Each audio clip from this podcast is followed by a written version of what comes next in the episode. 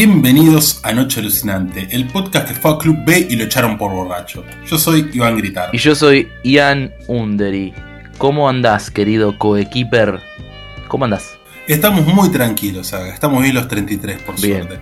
Habiendo visto algo de cine y preparado para ver una película que se podría, se podría decir que es como insignia de este podcast. Sí, sí, sí, una película- De, de esas películas que nos gustan mucho a los dos. Exactamente, exactamente. Una película hermana de unas. Es como de una saga de películas que se relacionan por el mood que te ponen, por el tipo de personajes que tienen, por la música y, demás cosas. Eh, me van a escuchar tal vez con la nariz un poco tapada, me tiene a mal traer una, una alergia primaveral. eh, así que si notan mi voz un poco rara es porque, bueno, estoy atravesando el body horror de la, de la alergia, básicamente. Qué mal, qué mal. Y ya andas tomando tu té. ¿Sabes que no? ¿Sabes que estoy tomando un agua? Agua, estoy tomando agua fría. Eh, ya hablamos de esto, ¿no? Hay que cuidar el cutis, hay que cuidar la imagen, pero el té es bueno. Me voy a hacer un tecito para después, porque me gusta cerrar el, el podcast tomando un té para relajar la garganta. Vio que acá decimos cosas tan, tan valiosas, de tanto peso, que después la garganta se siente resentida un poquito, ¿viste? Claro, no, no soporta el nivel de, de verdades escupidas. claro, claro, claro, viste, después de, después de tirar, de cantar cuántos pares son tres botas y cantar las 40, viste, te quedas un poquito, un poquito eh, roto por dentro. Totalmente. Pero bueno, se ha visto algo de cine durante la última quincena. Se ha visto un poco Un de poco cine. igual, ¿eh? No quiero alarmar, no quiero alarmar a nadie, no quiero alarmar a nadie con esto que estoy diciendo. Creo que estamos igual todavía en una etapa complicada, no estamos viendo la misma cantidad de películas que hace dos o tres meses, ¿no? Eh, es una etapa de, de vacas No, flacas. sí.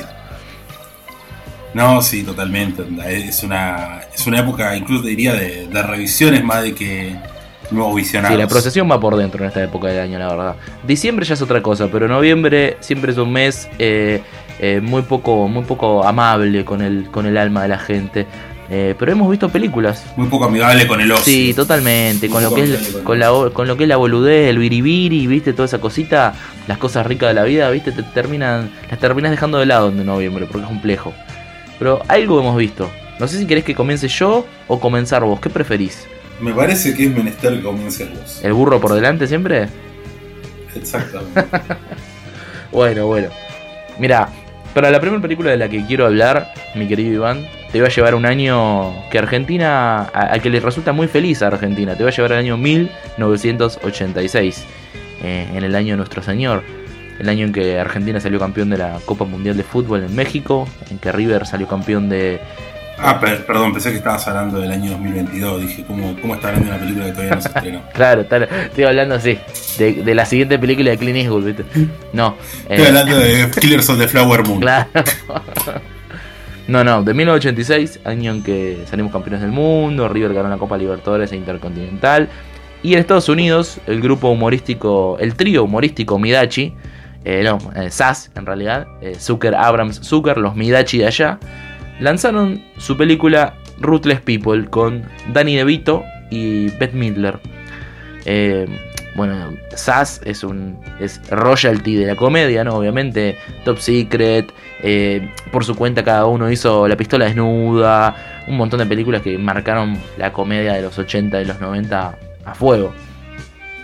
Y Ruthless People es una de las películas menores, ponele SAS, pero a mí me gusta mucho por la energía que tiene, tiene un casting muy piola, actúa el protagonista, no me voy a acordar el nombre, pero viste el protagonista de... mm, de Fast Times at Richmond Height, el que va a trabajar en la, a, la, Sí, a, la, sí, a la hamburguesería, el alto ese, que es como un Jeff. Goldblum, pero el hermano, el hermano de, de Jennifer Jason Leigh. Exactamente, el hermano de ella. Sí, bueno, ella, él actúa como un secuestrador, pero muy bobo, muy frustrado, que secuestra a Beth Miller, que es una mujer millonaria, que es la esposa de Danny DeVito. Danny DeVito es un ser repugnante, eh, pero en esta película actúa de una persona eh, también repugnante, que quiere matar a su esposa para quedarse con los millones de, de su, de su herencia. Y la peli básicamente es una especie de screwball comedy mezclada con pelis de secuestro, muy negra, con personajes que se odian, con confusiones entre policías, entre secuestradores, gente muy tonta, un humor eh, muy ochentero. eh, y estéticamente es muy 80, boludo. Los interiores son de esos así, viste, arte pop que, que queda un poquito de modé. Pero, Sí, sí. pero es una peli muy divertida, boludo. Es- sobre todo porque Danny DeVito se, se mete en el papel de un hijo de puta total y le sale re bien al chabón. A mí me gusta mucho el humor de Danny DeVito. Eh, compro a pleno y, y me parece que está bien manejado el humor de, de Ruthless People. No sé si vos la viste o, la- o capaz que la tenés porque la dan en el cable esta, me parece.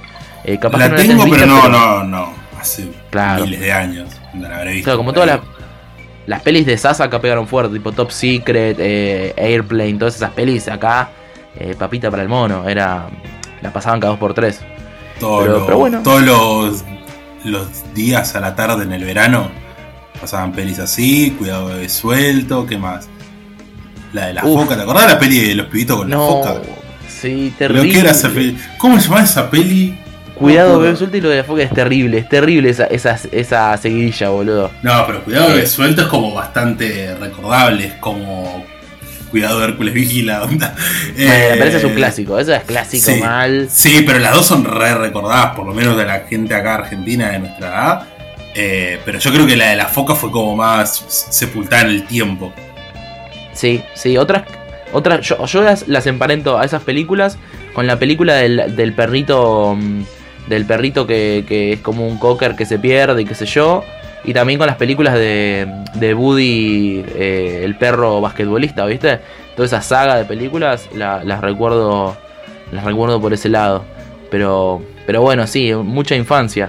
Y, y Sí, en sí, todo también ese estaba la de, la de los tres ninjas, ¿recordás? Que eran como tres Uf, esa la tengo en VHS, boludo. Las dos de esa Es- película la tengo en VHS. La que era en- buena era del parque de diversiones. era Esa, en la mega montaña. Los Sí, sí, esa ninjas en la mega montaña. Esa era, pero. Era como acción de, de Hong Kong, pero. Pero acá, boludo. Eh, Claro, hermoso, el, el hardball de nuestra época. Sí, sí, sí, sí, sí, totalmente. Pero, pero bueno, eh, Ruthless People, una película bastante linda. eh, que bueno, me gustó mucho, me, me hizo reír mucho.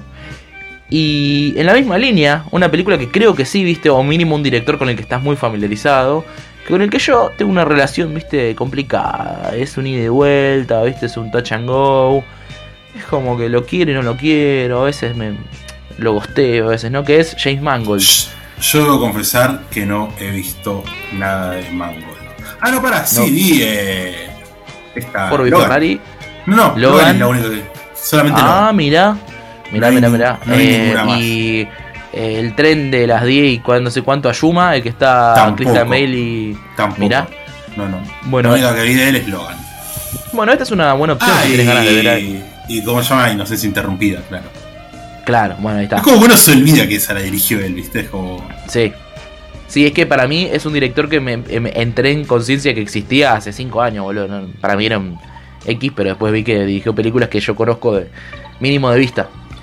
Y la peli en cuestión que vi es Night and Day, que es la película de Tom Cruise y Cameron Díaz, que están en Netflix, de hecho. La vi eh, con una intención de vaciar mi cerebro por completo y de divertirme eh, y entregarme al poder del entretenimiento hollywoodense de las grandes estrellas. Y la verdad que la película cumple con creces, porque es una hermosa peli de, de espías y acción y comedia. Es como un screwball comedy de, de, espías. eh, y la verdad que eh, me gusta mucho la química que tienen Tom y Cameron.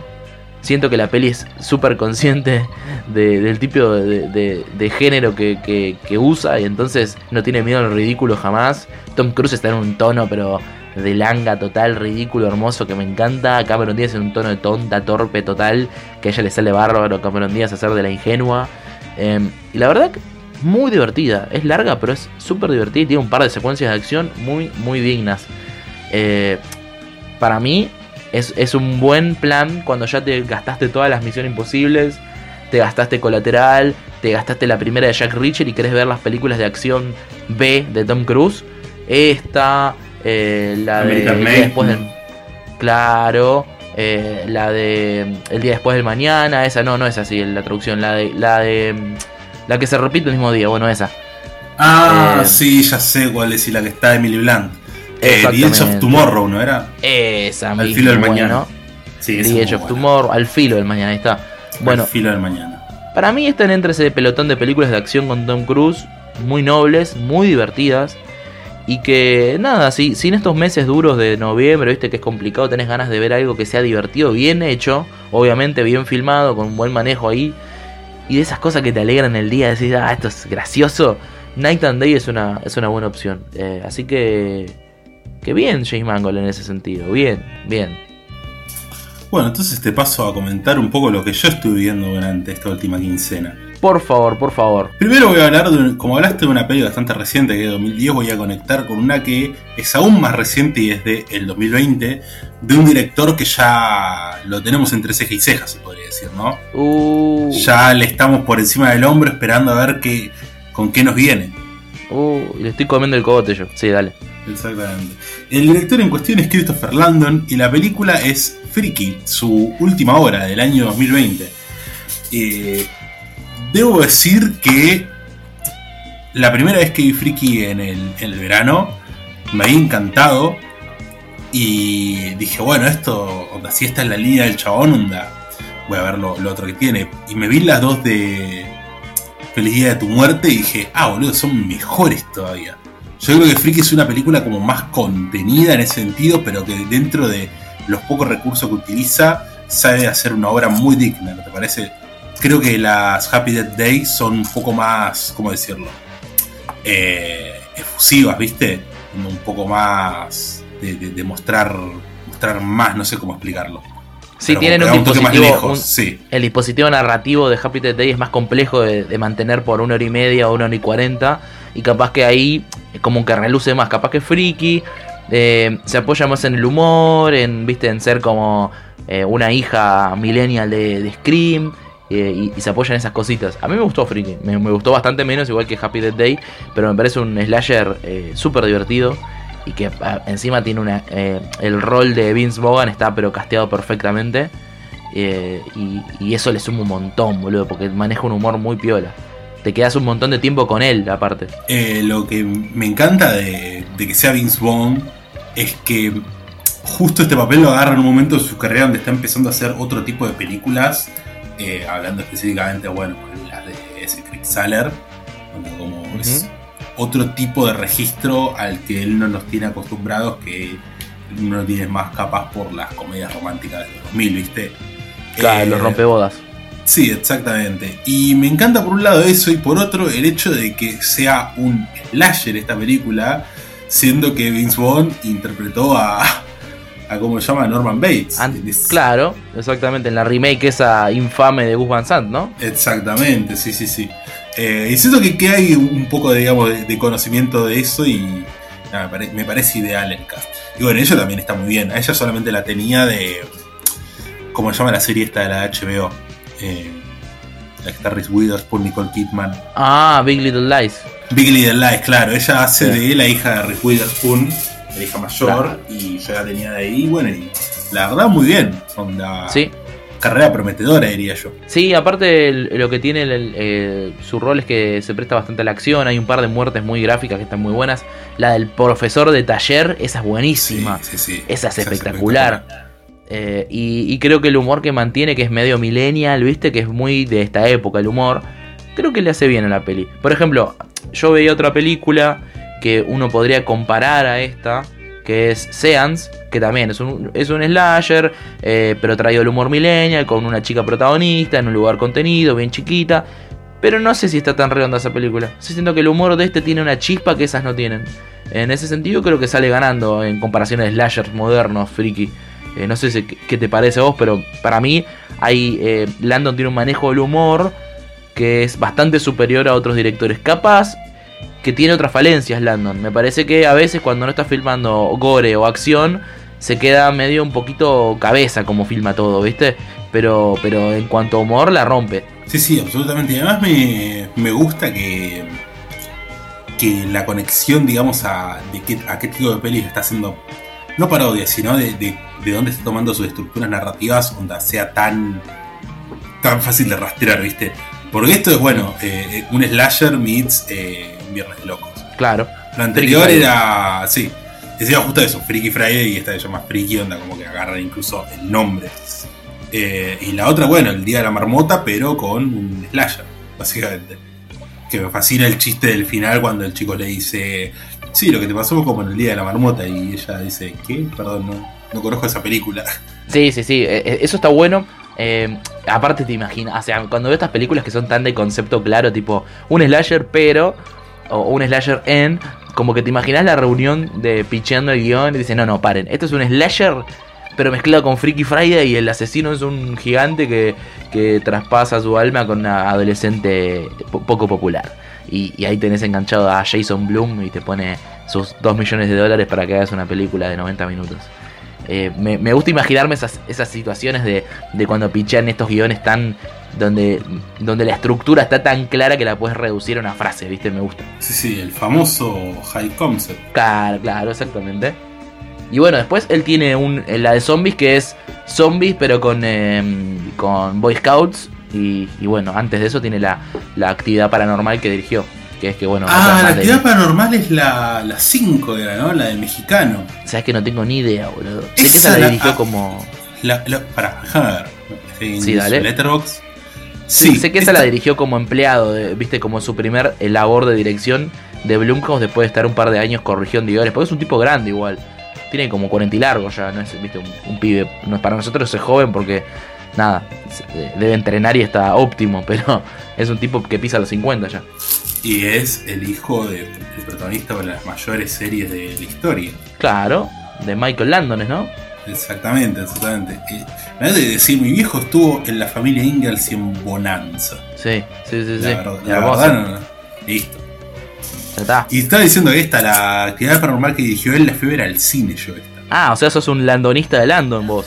Soy sí, onda, de, de primera cepa. Lo venís bancando desde venís bancando este proyecto. Exactamente, exactamente. Sí, encima fui a ver varias actividades paranormal del cine ahora que lo pienso. Porque la, la 3 la fui a ver al cine, la 4 también y esta también. Por lo menos 3 quién sabe cuántas serán. La 3 está buena, boludo, si no la mal recuerdo. No, si a mí la 3 me. No, a mí me parecía la peor. Onda. Ah, entonces la estoy equivocado.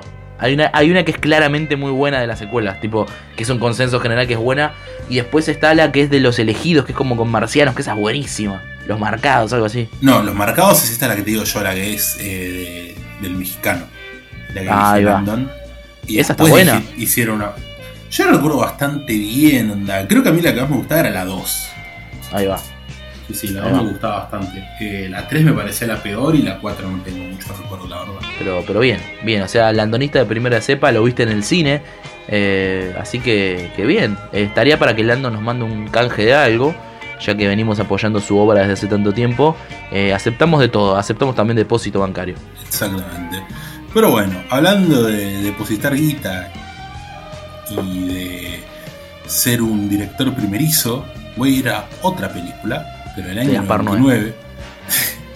No, no, no, no, no, la conexión que voy a hacer es un poco tirada de los pelos, pero lo que voy a Dale. decir es un cine- una película argentina, Apa. y como, si- como sabemos al cine argentino estaría bueno que le depositaran más guita, porque siempre, Ahí es bueno, siempre es bueno invertir en, en nuestra cultura.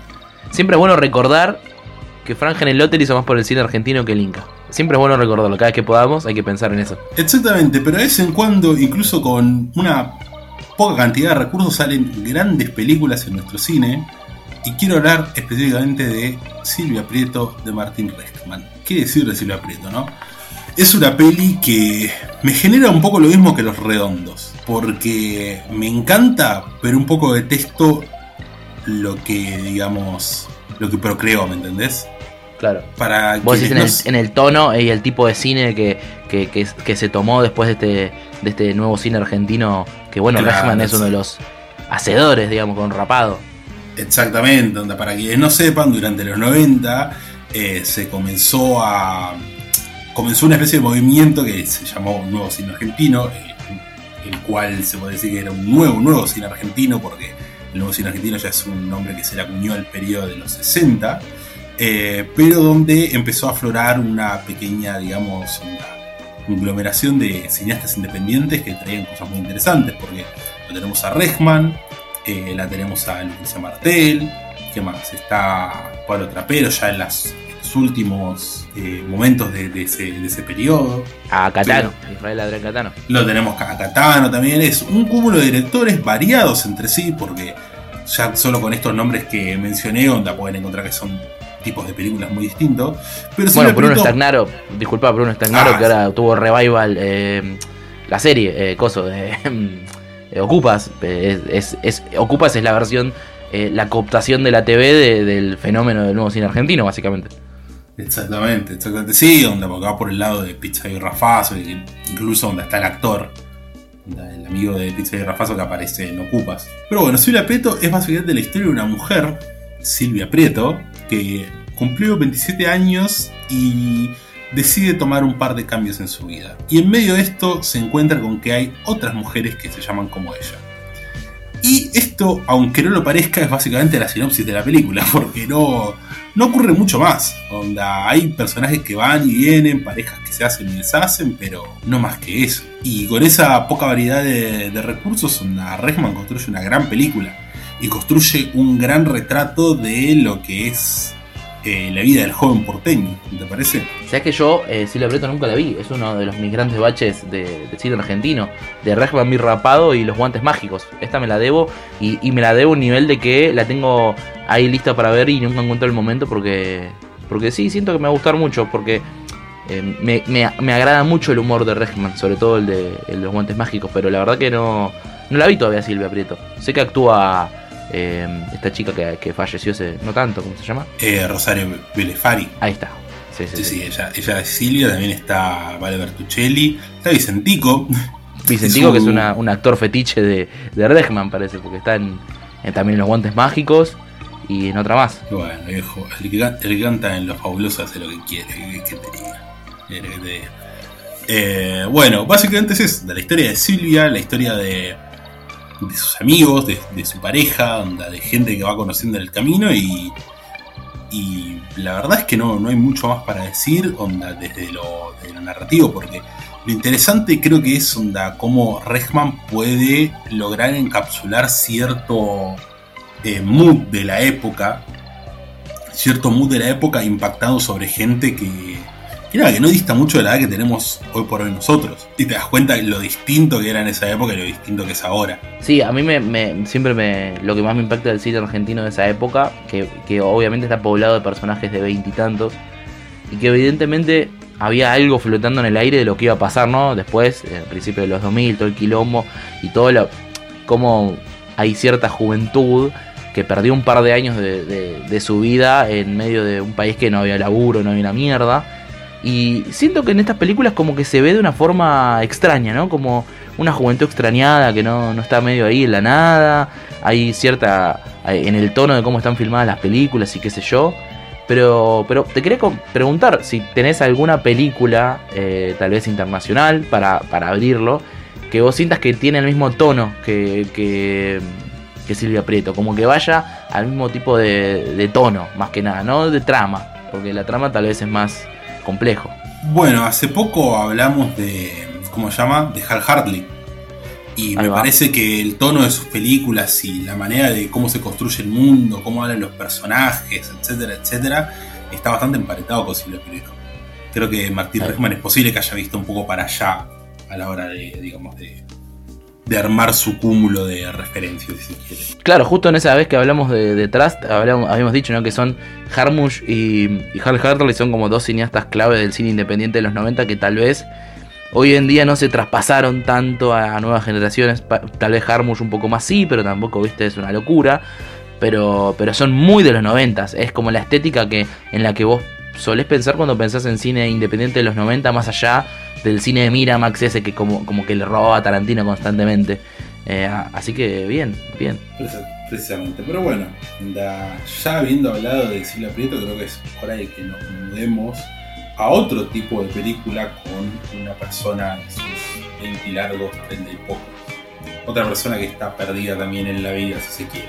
Exactamente, sí, otro, otro, otro ya adulto, que está muy en una, muy perdido y que, se relaciona con nuestra otra pasión, que es la música, y con un grupo de películas que parecieran estar hermanadas espiritualmente, ¿no? Dicen Confused, Casi Famosos, eh, ese tipo de cine, ¿no? Exactamente, hay como una especie de, si se quiere, trilogía oculta entre esas tres.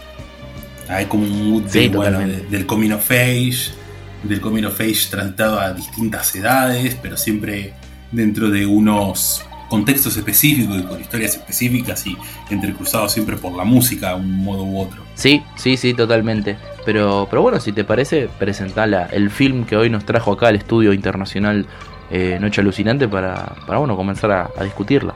Damas y caballeros, hoy hablaremos de High Fidelity del año 2000, dirigida por Stephen Frears.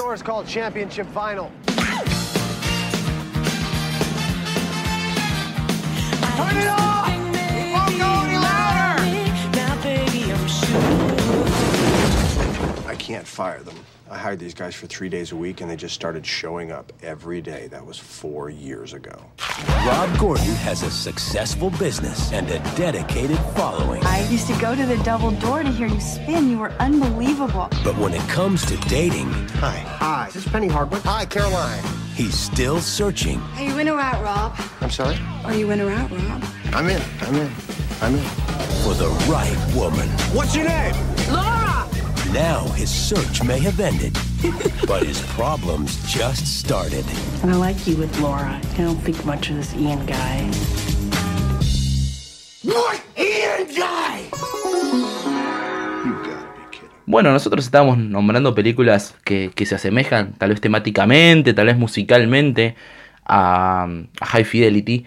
Pero creo que la principal diferencia entre esta película y las otras que estábamos conversando era que el protagonista eh, de esta película, que es eh, el personaje de John Cusack, eh, Rob Gordon, es tal vez el más desagradable de todas, ¿no? Creo que e- es algo muy especial que tiene esta película, que se centra en un tipo que no solamente está pasando un momento complicado en la vida, sino que además es bastante basura.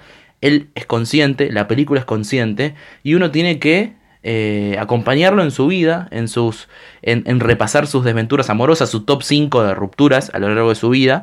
Y, y está esa mezcla entre, bueno, este tipo le va mal, pero aparte es un pelotudo total, eh, es, un, es un tipo muy descuidado. Y, y me parece que hay un equilibrio, pero espectacular en eso. Creo que es un logro zarpado tener un personaje que es tan desagradable a momentos y que acepta sus errores, pero, pero que nunca te saca de la película y nunca dejas de estar con él en la película. Siempre estás al lado de él y dices, bueno, che, dale, vamos. Eh, no sé qué te parece ese aspecto de, de High Fidelity. Y a mí me parece que pasa por un lado de que lo conocemos primero en la miseria realmente, y eso provoca que empati- empaticemos mucho con él, para que llegado el punto en que nos enteramos que él también es un idiota, o por lo menos que la película lo dice de una manera, eh, ¿cómo se dice? Eh, explícita, ya pasó bastante y ya estamos como muy acompañándolo. Sí, sí, sí, totalmente. Pero la peli, viste que no tiene drama en mostrarte, bueno, este es un pelotudo que se mandó muchas cagadas. Eh, pero eso no implica que no pueda ser el protagonista de una comedia romántica que al final le termina saliendo bien las cosas. eh, de una forma irreverente, ¿no? Le salen bien las cosas. Pero eso me parece algo valioso. No sé si. A ver, eh, es un personaje bastante particular, Rob, Rob Gordon, porque aparte tiene. Está construido como para que el hombre. Eh, el hombre básico. Como que termine empatizando. Es el típico chabón que es fanático de la música, que sabe un montón, que es un poco pretencioso, un poco depresivo, que, que tiene un poco de suerte, pero aparte es un tonto autodestructivo. Y me parece que es un personaje muy lindo en ese sentido. Está rodeado también de personajes muy lindos, ¿no? Desde, lo- eh, desde Barry, que lo hace Jack Black, Dick, su novia Laura, que es, eh, es un buen personaje. bueno, el personaje de Lisa Bonet. Creo que hay como construye un universo de gente eh, entre 25 y 30 que es muy piola Stephen Frears. Sí, sí, lo tenés a Tim Robbins con la peluca más ridícula de la historia de la humanidad. Y con un nombre, mamita, qué nombre, ¿eh? Sí. Fucking- Rey te vamos a empezar a hacer fucking ahora. Ian Guy. Rey. Sí. That fucking Ian guy. Exactamente. Pero bueno, ya saben quién es el pata de lana de Noche Alucinante. No, no. Ahí le dejamos no, la pista. No, Ahí le dejamos la pista. No, no me tires esa, no. Que si no vamos a tener que poner eh, Leo Mattioli de cortina en la próxima temporada. Pero Podría ser, Ojo. podría ser para la segunda temporada Leo Mattioli. el tema ese que dice Jesús, el tema más cristiano de Leo Mattioli. Pero vo- volviendo un poco a High Fidelity, me, me interesa mucho la, la- el cast de, de, de Rob Gordon, ¿no? que es John Cusack. Que John Cusack es, es un símbolo de, de la comedia norteamericana de los 80, ¿no? Él está en alguna de las películas más icónicas respecto a adolescentes de los 80, siendo una de las más famosas, tal vez Better of Dead, Say Anything. Son películas que marcaron época. Sus los personajes de John Cusack son totalmente icónicos. Y me parece que esta película, al retomarlo, ¿no? Al traerlo en este, en este rol, bueno, ahora tiene 30, tiene una tienda de discos, eh, tuvo muchas rupturas amorosas, eh, está en un momento de crisis emocional. eh, me parece que hace una relectura muy piola de los géneros y que incluso juega con el tema de hablarle a. de romper la cuarta pared, de ser tan autoconsciente, de que en el montaje incluso esa autoconciencia sea, sea evidente, ¿no? Cuando de repente está hablando en la, en la habitación y la siguiente frase la, co- la completa el día siguiente de día esperando el tren, ¿no? Eh, me parece que está cargada de mucho estilo y muchas de esas cosas referentes a, a las películas teen de los 80, pero reversionada al 2000. Sí, sí, muy Ferris Bueller. Total, sí, sí, sí, sí. Me gusta, me gusta mucho, mm, aparte, la idea de. mm, Tal vez acá, por algún motivo, las pelis de John Cusack, tipo Say Anything, no son tan, tan populares. Pero es un clásico absoluto. Y esa imagen de él con el equipo, viste, en la pared de la chica poniéndole la música, Sí, es como sí, sí, sí. clásico mal.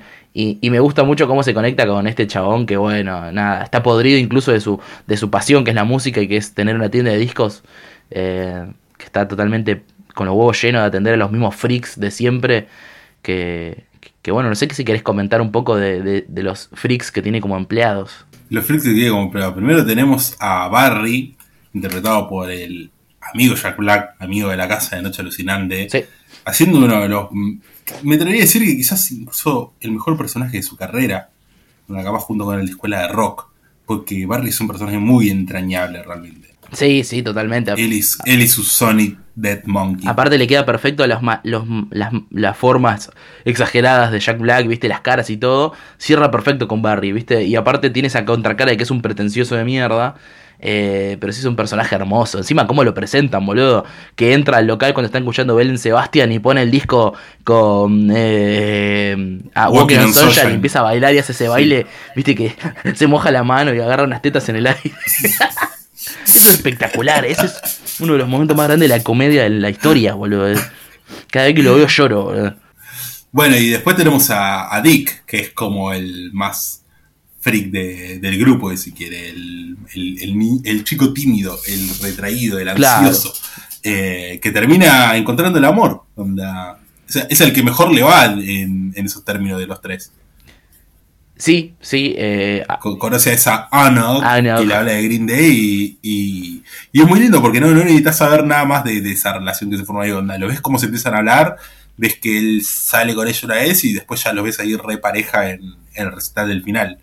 Es como pequeños lindos momentitos de la película. Sí, que se conectan con una de las máximas que tira Rob Gordon que sobre las citas, ¿no? Que dice que lo importante de una cita ni siquiera es lo físico, sino cosas muy superficiales como qué libros lees, qué música escuchás y qué pelis te gustan, ¿no? Eh, que es muy de las películas eso. Pero, pero no sé, no te digo que algo de verdad tiene, pero es algo fundamental, ¿no? Eh, esta película habla mucho sobre los gustos personales y de los planes que uno tiene para la vida, ¿no? Y, y está bueno cómo se relaciona que este chabón pega química con una piba también súper callada a partir de que a los dos le gusta eh, Green Day y Steve Littlefingers. Y, y está muy bien armado eso. Sí, sí, además de que, bueno, un poco de verdad tiene esa frase porque me parece que, que es, es muy difícil definir una persona sin hablar de, de lo que le gusta. Donde más si estás, no sé, en una cita, eh, calculo que la gente en general eso, onda, se habla todo el mundo de, de las cosas que le gustan. Sí, sí, sí, sí. Calculo que es algo como, como general de todo el mundo, onda, no, no. Sí, total. Yo estoy en citas y, y me gusta hablar de eso, de las cosas que me gustan, saber qué le gusta a la otra persona, onda, como para... Es como encontrar esos puntos en común. Mal, aparte, viste que. Bueno, eh, Rob eh, es un chabón que es un despelote, ¿no? Que es- su vida es un caos que es muy caótico para relacionarse. Pero con respecto a ciertas cosas, es como re meticuloso el, tipo. Todo lo hace un top 5 y, y, y de incluso de una de sus ex. eh, bueno, la película tiene un mecanismo que es. Se, se basa en la idea de que el tipo está haciendo un top 5 de sus rupturas más dolorosas, ¿no? Y, y a una de sus rupturas, la que es de la chica de secundaria, la rubiecita, él la presenta contando cuáles eran sus top 5 de recording artist, ¿viste? Eh, Claro, y está bueno eso, boludo, porque te- de hecho, cómo los presenta, creo que uno era Cat Stevens y el otro Elton John. Y cuando ves a la chica, que es una chica muy girl next door, una chica rubia, muy tranquila, que el problema con esa pareja es que él era un pajero y ella no quería, no quería eh, tener relaciones. eh, nada, como que lo que habla de la música termina definiendo muy bien a la, a la persona que después ves en imagen, ¿no? Sí, sí, exactamente, donde va, va muy de la mano, incluso cuando cuando la ves a Laura, cuando la primera vez que se conocieron, que él era DJ en ese boliche, que supuestamente a ella también le gustaba la música medio punk, que le dicen de no poder ir a trabajar con el pelo teñido. Eh, nada, onda, como incluso ella la, la ves y como que te, te imaginas que es como eso, como una medio ex-punky, como que tiene la, la onda esa. Que le quedó el flequillo nomás, ¿viste? El flequillo todo Claro, sí, es- el flequillo es im- imposible que, que tiene también Corny Cox en Skin 3. Sí, que, que destruye psiquis es- ese, ese, ese tipo de flequillos. Eh, sí, total, boludo. Aparte, está bueno como la peli te dice, bueno, esto es superficial, conocer a una persona meramente por los gustos que tiene musicales y por dónde transita, pero después ves que esas cosas suelen definir a, a- cómo la persona es eh, con su vida. Por ejemplo, el personaje de Elisa Bonet, que es Marie de Sal, que es una cantante muy de los 90, muy chill, una cosa medio así, muy de esa época. Eh, después ves cómo es ella con sus relaciones y es mucho más descontracturada que, que Rob, que es un enfermo meticuloso al que todo le tiene que encontrar un motivo y si, no, y si no es porque él es un fracasado es porque los demás son unos enfermos. Pero la piba está María de Sol, medio que se toma todo a la ligera, que dice, mira, yo estoy dolida por mi ex, pero no voy, no voy a dejar que ese chabón se interponga entre, entre, eh, entre mí y una, y una buena acogida. Eh, entonces tiene una perspectiva súper chill como su música incluso, ¿no? Exactamente, sí, sí. Sí, sí, donde son personajes que contrastan mucho, pero. Nada, la- toda la secuencia de lo de María de Sal me parece bastante fantástica, donde como el chabón va contando el tipo de personaje que arma para agarrar y, y seducirla a ella, que ella el otro día se despierta y como que le, se la tira como diciendo, bueno, ya, ya dejaste de fingir, ya está. Eh, Sí, sí, sí, sí. Bueno, la conversación que tienen ahí en, en el sillón, onda, que, que justamente eso que decías, o la idea de que se puedan encontrar dos personas tan disímiles en esa necesidad. Sí, y, aparte está bueno porque eso que, que, vos decís que marca él, que, que medio que cuando... eh, eh, está bueno la, la película porque tiene estos gestos formales que de repente te muestran algo y el personaje rompe la cuarta pared y te explica qué pasó, ¿no? Y cuando lo de María de Sol empieza ellos dos en la cama y él dice, y vos te vas a preguntar cómo carajo llegué acá, es muy cliché, pero es tal cual como empieza esa secuencia. Y después empie- empieza como a deconstruir su personaje armado de un hombre sensible, dolido, y él dice que, que- que tiene un mar de melancolía por debajo, que, que habla bien de su ex. Y, y ahí es como decir, claro, este chaval es un forro, es, es un tipo que cae bien, pero tiene esos gestos de, de psicópata total que, que lo hacen muy interesante el personaje de, de, de- Rob.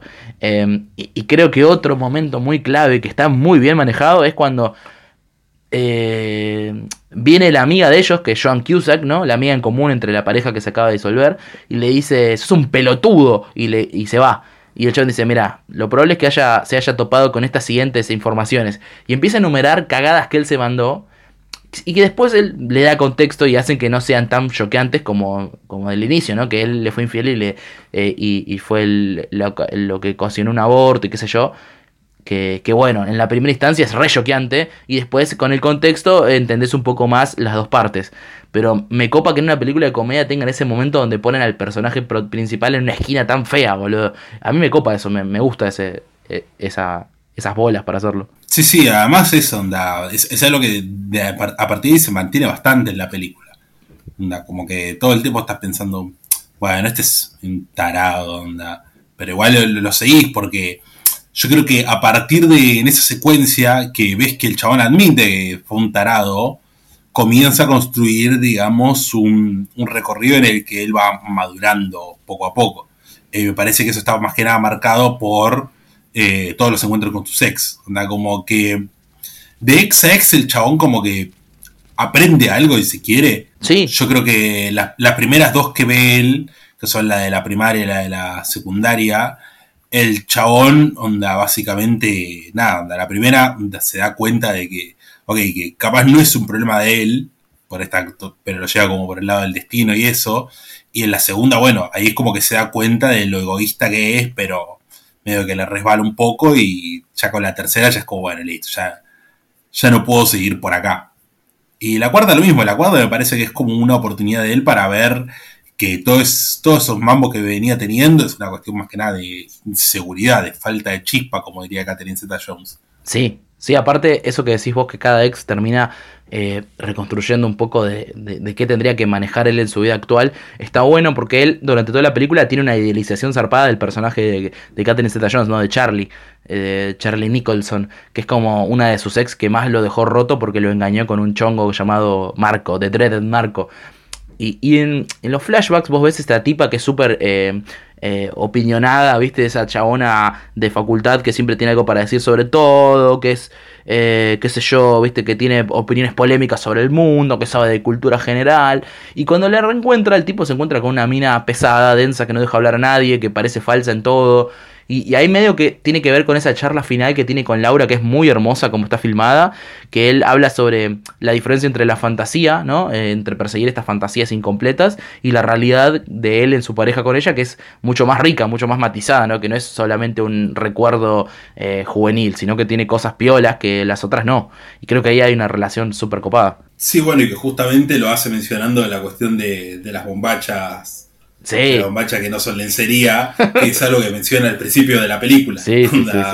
Diciendo, yo imaginaba que vivir con una mujer iba a encontrar una lencería todo el tiempo. Claro, claro, exactamente. Aparte, eh, otra, otro elemento piola que creo que empieza eh, ya desde el principio a plantearte esta cuestión de, bueno, elementos personales que te definen, es cuando, que es un buen chiste aparte, ¿no?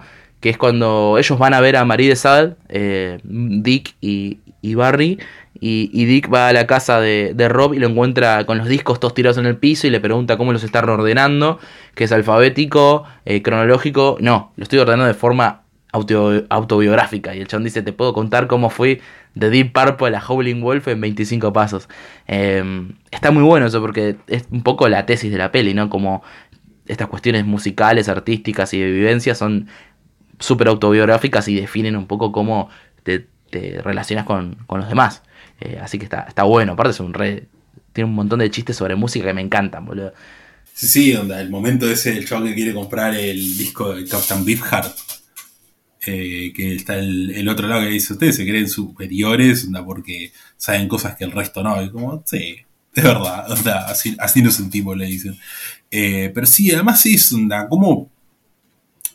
¿Cómo se, se nota que hay, que hay como un buen nivel de conocimiento musical, si se quiere, onda? Porque las bandas que eligen, tanto para la banda sonora como para entre los diálogos con las protagonistas, son como. Sí, no, no, van por lugares obvios. Te, te puedes creer que esas personas son melómanos de verdad. Sí, totalmente. Aparte, eh, me gusta mucho que, que hay un par de momentos donde el top es totalmente extraño. Por ejemplo, están hablando de, mm, de discos para escuchar un lunes a la mañana, ¿viste? Re específico. Después hablan de eh, mejor eh, primer canción en un lado A, ¿viste? Esa parte me encanta como, como Jack Black le cuestiona la lista a Rob, que, que dice, ah, Sí. metiendo una nueva canción en una lista de clásicos indiscutidos. Very pussy. Me destruye, boludo, ¿cómo se lo dice? Que, claro, no querías algo más obvio, no sé, los Beatles. La Sinfonía de Beethoven, lado A. y otro que me bien, destruye muy cuando bien. empiezan cuando empiezan a hacer las cinco canciones eh, para el funeral del papá de Laura. Eso es totalmente desubicado. Es buenísimo, boludo. Es muy bueno, boludo. Y todo ese tipo de humor con lo que es la disquería, a mí me encanta. Encima, esa disquería, boludo, es una- un sueño. La cantidad de material que hay es hermoso, boludo. Es otra época igual, ya no Sí, más. no, onda, a, a mí onda, me, me encanta onda, como quedarme viendo qué es lo que hay en las bateas ahí en cuando están ahí, uy, qué lindo tener ese disco. Bueno, apenas entra Rob, está Discipline de King Crimson, que es uno que me quiero comprar. Digo, ah, Hermoso, hermoso. Encima, Sí, sí. hay, un, hay un par de momentitos donde viste que como que la película eh, te segmenta con las novias, pero también te segmenta con momentos que son sobre la disquería, que son con estos chaboncitos que roban y que después terminan siendo músicos, ¿no? Hmm, Y también momentos puntuales, por ejemplo, el momento en que está llena la disquería y Jack Black le está metiendo discos a un pelotudo y le dice, no, ¿cómo que no tenés Blonde on Blonde? No dejes que nadie se entere. Y le pone el disco así como se lo suma una pila y le dice, no, todo va a estar bien. Y le golpea la, la espaldita. Eso, terrible garca. que le da el, Que le da el de Jesus and Mary Sí, Chain. que- ¿Cómo puede ser que no tengas esto? que le dice, eh, no, no, vos ya tenés todos los de Echo and the Bunnyman, ¿escuchaste? Jesus and the Mary Chain y dice, no, no, que me parecen, ¿cómo que te parecen? Son buenísimos. Se lo da así de prepo, muy Sí. bueno, boludo. Sí, sí, es, excelente. Eh, Y así hay, hay, hay mucho, mucho humor musical. eh, también como está un poco ese esnovismo con las personas también referido a la música, viste que cuando él la conoce a Marie de Sol primero cantando una canción de Peter Frampton, como que pone cara de orto, porque Peter Frampton está medio relacionado con una música grasa tal vez, o, o muy de una época. Y sí, ¿quién lo diría? No, para mí Peter Frampton está bastante bien. Sí, yo creo que es algo generacional. Creo que la gente que se crió en 80s y 70s, para ellos Peter Frampton es una cosa que para nosotros no. Eh, para ellos es un Justin Bieber, básicamente, ¿entendés? O sea, no- Justin Bieber está todo bien, pero es un ídolo pop eh, con poquita sustancia, digamos. Está bien, pero es eso. Y medio que para mucha gente Peter Frampton es eso, incluso si él tocó en una banda clave como, como Humble Pie, para mucha gente es el Peter Frampton popero de los 70s que, que clavó esos hits ahí para que bailen los teens en, en, las, en las rec centers como en Days and Confused, ¿viste? Exactamente, sí, sí. Pero bueno, el que toca en Humble Pie es el El que toca, claro, boludo, eso exactamente. Ah, bueno, me, me gustó que esté Peter Frampton en, en Days and Confused en esta porque hace que, que se unan más espiritualmente, ¿no? Si en esta película como que tiene música más moderna, porque en un momento nombran a, a Massive Attack, qué sé yo, bueno, Green Day obviamente, Steve Littlefingers que es punk. Belan Sebastian, Belan Belan Claro. ahí de, de esa época. Total, eh, Steve Littlefinger que es punk pero de los 80, ya a principios de los, de los 80 es otra cosa. Pero también hay un rezago como de música, esa funk, 70s blues. Y, y bueno, me gusta... Otis Reading. Claro, bueno, Marvin Gaye, que es como el tema ese ahí que, que, que va flotando. Let's Get It On. Eh, pero me gusta mucho el chiste que es cuando la chica entra y le pregunta si tiene soul y él dice, "Sí, depende. está, está muy bueno ese boludo. Sí, sí. Me gusta. El chabón que va a pedir el de Lionel Richie, ¿viste? Uf, sí, sí, sí, sí, terrible, terrible. Eh, que lo descansan el- que, que lo maltratan. Y hay, hay un chiste, boludo, que me hizo recordar, eh, seguramente vos también, porque es, es una de tus películas favoritas, que es el momento en que Ian aparece en la disquería. Me hace acordar mucho el momento de Superbad en el, en el supermercado, boludo. Que es como tres eh, outcomes ah, sí, sí. eh, me- aparte van escalando los dos en exageración y en demencia. Viste que en uno eh, eh, eh, Dick saca el, el- el coso de la, de, la, de la pared y se lo tira en la cabeza a Ian y los enverga. Bueno, me, me hizo acordar eso, boludo. Sí, sí, sí, totalmente. Que bueno, onda, también tenemos onda, un momento que a mí me encanta, que es el momento Bruce Springsteen. Uf, esos momentos son de estilo, me encantan, boludo. Cómo rompen con la estructura. Es una película bastante a- a- anárquica en esas cosas, ¿viste? Y eso me encanta. Cómo, cómo le habla a Bruce Springsteen y el chabón responde mientras está ensayando. me- es hermoso, boludo. Es hermoso. Thank you, boss. Sí, boludo, es, es maravilloso. O, o, por ejemplo, ¿ves esas rupturas de estilo? Eh, son muy interesantes porque Stephen Frears, las, las películas que le conozco son mucho más, eh, no quiero decir chotas, pero no sé, yo vi la de La Reina y Filomena y parecen cine de, de, viste, de señora. Es muy un cine de señora. Este tiene unas canchereadas visuales muy peores. Por ejemplo, cuando él se entera que el Ian, que, es, que, era su vecino, Ay Raymond, es el Ian que sale con Laura. Tiene esa secuencia donde él se imagina el encuentro sexual entre ellos que es como en un espacio rarísimo y él llorando y dice nadie en la historia de la humanidad tuvo mejor sexo que el que Laura tiene en mi cabeza con Ian. Eh, y esas cosas están muy buenas, boludo, como que rompen con el con, con el verosímil o con, el, o con lo diegético más bien eh, y lo hacen muy copado, boludo. Sí, sí, totalmente. onda. Me parece que es como muy un signo de la época también. Onda, la, la- la película, onda, la comedia que rompe la cuarta pared, onda, completamente, onda, ya para el final de los 90, principios de los 2000, me parece que era como un elemento bastante común. Claro, lo que era, lo que era disruptivo en Annie Hall, tal vez, ¿no? Que esta peli me hace acordar un poco Sí. a Annie Hall. eh, en, en- ya estaba viejito, ya. Ya era como, bueno. Pero en esta igual yo creo que lo aprovecha mejor que, que casi todas, ¿eh? Eh, yo siento que, que como comedia romántica la pondría alto en un ranking general. en- por, por las cuestiones de estilo, porque los personajes me caen todos bien, porque me hace reír mucho. Es una película muy graciosa. Eh, que a lo sumo, si, si quiero, no sé qué te parece a vos, ¿no te parece que hay un momento entre que él se arregla con Laura y la presentación final que se pone un poco raro, ¿no? ¿No te parece? Como que mm, cuando él se empieza de vuelta a tentar en sal- invitar a salir a la chica de, de la revista musical y qué sé yo, si bien me gusta, eh, tal vez pasan más cosas de las que deberían pasar. No sé si como que dilata demasiado ese clímax en el, en el boliche. No sé qué te parece. Sí, porque al final lo, lo de la periodista se resuelve en, en nada, onda, como que no, onda no dura, onda como a la otra escena ya el chabón ya medio que desistió, ¿viste? Sí, sí. O sea, está bueno porque, porque bueno, eso le da pie a la conversación que tiene interesante en ese bar, que me parece que es uno de los momentos más lindos de la peli por cómo está iluminado, cómo está puesta la cámara, viste que es ese, esa luz súper intensa y cálida que entra afuera, que hace esas sombras y qué sé yo. Y me parece que es original el tipo de charla que tiene, ¿no? Porque es una proposición de matrimonio bastante chota. Y, y- y terminan en, en no casándose y diciendo, che, bueno, pero lo importante es preguntar, ¿no? Eh, y sí, la verdad que sí, gracias. Ah, eh, Gracias por hacerlo. Sí, me parece súper lindo ese, ese desenlace de la relación entre Laura y, y, y Rob. Y además creo que algo que me, me- me gusta mucho de esta película es que nunca llegas a conocer el top 5 de discos de él. No, jamás. Que te la deja No, no, no. picando. No, jamás, jamás, jamás, es verdad. Sí. Nunca lo conoces, nunca. El, el único top 5 que lo conoces a él es el, el de las novias, después no, no, eh, no más. Y, a- y aparte otro elemento clave es que nombran, eh, si ves la versión subtitulada, eh, nombran el, el nombre de este podcast, ¿no? Porque hablan de Noche Alucinante en un momento. Exactamente. Eso, eso creo que sí. fue un factor clave para elegir esta película. Solo vamos a elegir películas. Exactamente. Yo cada vez que, que veo a alguien que dice el del 12 en una película, estoy como el meme de DiCaprio. Claro, claro, claro, claro, claro. Pero bueno, no sé si, si querés agregar algo más. Me parece que no hay nada más para agregar sobre esta maravillosa película. Eh, si no la vieron, véanla, muy divertida. Es una gran comedia de los 90, 2000, 2000 clavado en realidad, pero tiene ese espíritu noventero. Eh, ¿Vos cómo te llevas con John Cusack? A mí me cae, pero 11 puntos. A mí me cae bien, la verdad. No, no, no, no tengo quejas mayores con él. Obviamente tiene un montón de películas y no. impo- imposible verlas todas. Es como el, que- el que se prende en todas, John Cusack, pero Sí, sí, sí. la verdad me agrada. Es medio un Nick Cage, ¿no? Un Nick Cage que no, no llegó a esos límites de locura, pero está en esa onda, ¿no? Que se meten todas ahora. Claro, sí, Nick, un Nick Cage un poco más medido.